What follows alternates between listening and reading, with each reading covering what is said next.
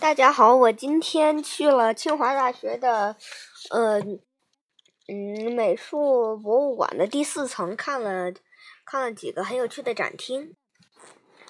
嗯，我第一个看的展厅是关于中国竹简的，里面讲了竹简的制作过程。竹简嘛，肯定是用竹子做成的，所以第一步就是要砍竹子。嗯，嗯，然后每一个竹简都是零点六厘米宽，所以要削，嗯，要削成很薄很薄的竹片。第二步就是处理，要要把它削成薄板，然后要打要打磨光滑，然后要晾晒，嗯，晒得很干才可以。第三步要就是要把那些晾好了，嗯的核干竹板，嗯，用绳子穿起来。第四步就是要在上面写一些文字，记录下来你所要记录下来的东西。呃，这种原始的记录方法很实用，制作的也很快。不过制作竹简嗯很麻烦，如果制作的太大的话又太重了，如果制作的太小的话没法往上写字，呃，并不是太方便的一种书写材料。竹简记录了很多诸如历史啊，呃呃，以及当时的重要典籍等等。嗯，竹竹简起源于先秦，然后然后在汉朝的时候盛行，之后逐渐逐渐的才被纸替代。呃，清华呃收藏了一一批竹简，那里面写了。嗯，里面有十五篇，其中上半部分有九篇，其中八篇都是，呃，写的古代的重要的典籍《尚书》，然后还有其中的呃一篇是讲战国时期楚国的发展，从嗯楚国的起源时代一直讲到战国中期的楚悼王，嗯呃对呃考古学家们研究楚国提供了很好的帮助。我看的第二个展馆是关于家具的展馆，里面讲了很多很多的，嗯，关于榫卯结构的一些小知识。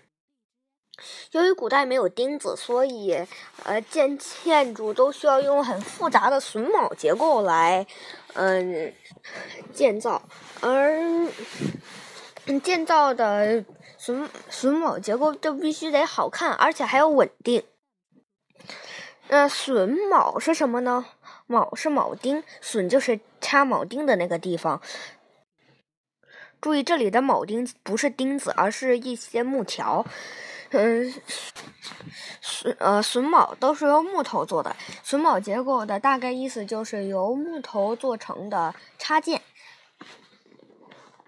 有很多个部分，一个部分上可以有多个卡槽，然后。嗯，就要用嗯这些木头拼成一个完整而又稳固的呃建筑方式。榫卯结构有一些非常非常著名的，比如说像夹头榫，夹头榫啊，大概呃都是用于柱子柱子的头上。呃，起到一个装饰而又能承重的作用。呃，它由呃三块木头组成，其中的一块是带有一个卡槽的，呃，像夹子一样的东西，还有一块是一个大木板，第三块是一个圆圆形的柱子。这这三个东西插在了一起，就变成了一个承重效果很好的柱头。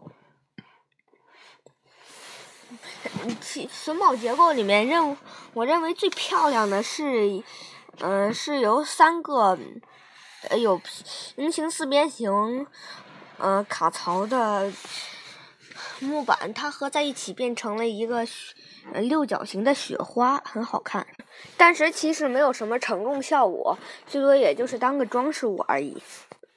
我认为所有榫卯里面最精巧的一个结构叫做走卯走马销，我嗯喜欢把它称为滑锁。它由两块木板组成，其中的一块木板有呃两个小槽，都是 L 型的。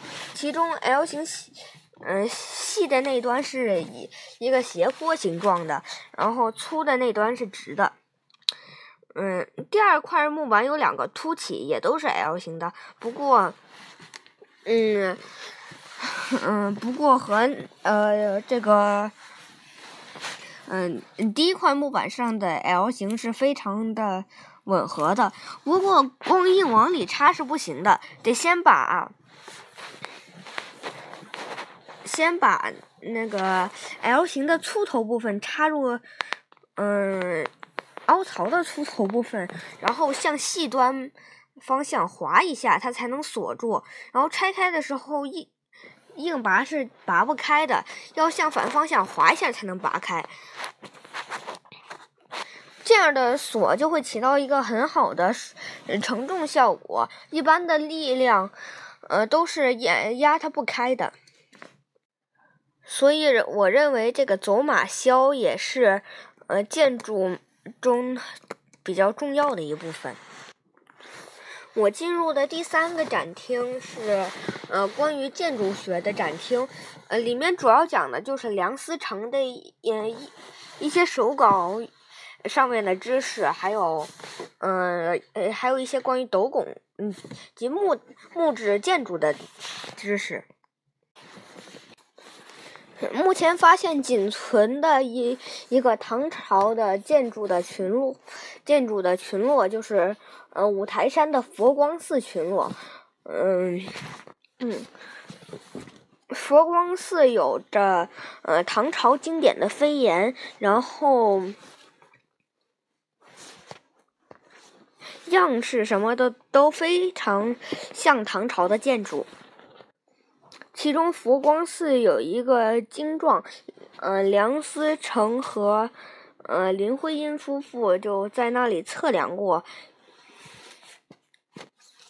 木质建筑里面有两个最早，第一个最早就是独乐寺观音阁，建于九八四年，嗯，在辽代左右吧，嗯，是最早的木构建筑的楼阁。然后第二个最早就是应县木塔，建于一零五六年，呃，高六十七点三一米，底是一个最宽处为三十点二七米的正八边形。这个应县木塔不仅是最嗯最早了，而且还是最高，世界它是世界最高嗯的，而且建成最早的木构佛塔。嗯，木构建筑一般一般都有一些那个檐，嗯，檐最多的就是九条檐，最上面那个叫正檐，然后旁边它会延伸出四条侧檐，嗯，然后再延伸出四条嗯最小的檐，这叫叫做九檐顶，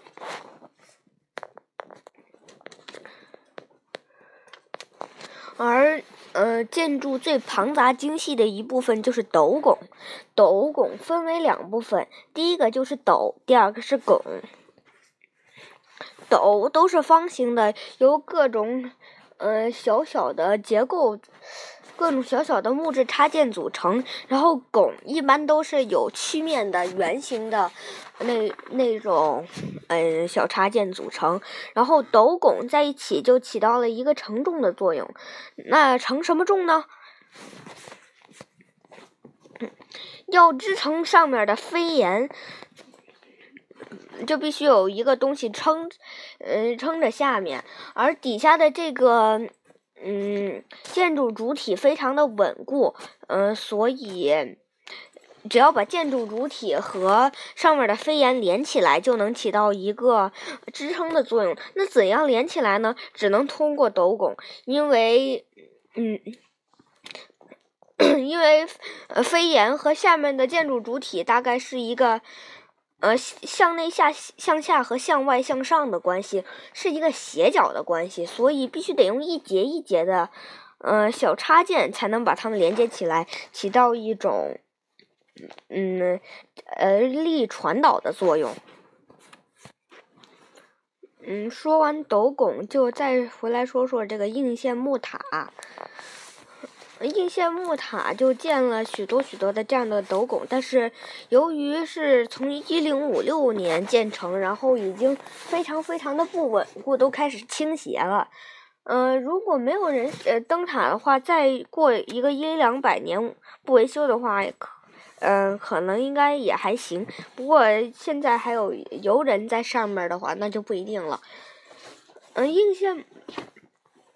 应县的那个木塔很让人吃惊啊，因为上面的那个石石的那个兽都已经被风化了，而木而这个木质的看起来比较脆弱的结构却，嗯，呃，却依然纹丝不动。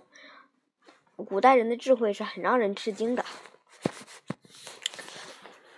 嗯，从这些馆里面我们可以看出古代人的。古代人很聪明，他们制造出了那么多实用的工具以以及好看的艺术品，呃，所以我们现在的人也要像古人一样，呃，要要创造出一些好看而又实用的东西了。呃，这就是我今天呃转的那几个艺术博物馆的展馆，谢谢大家。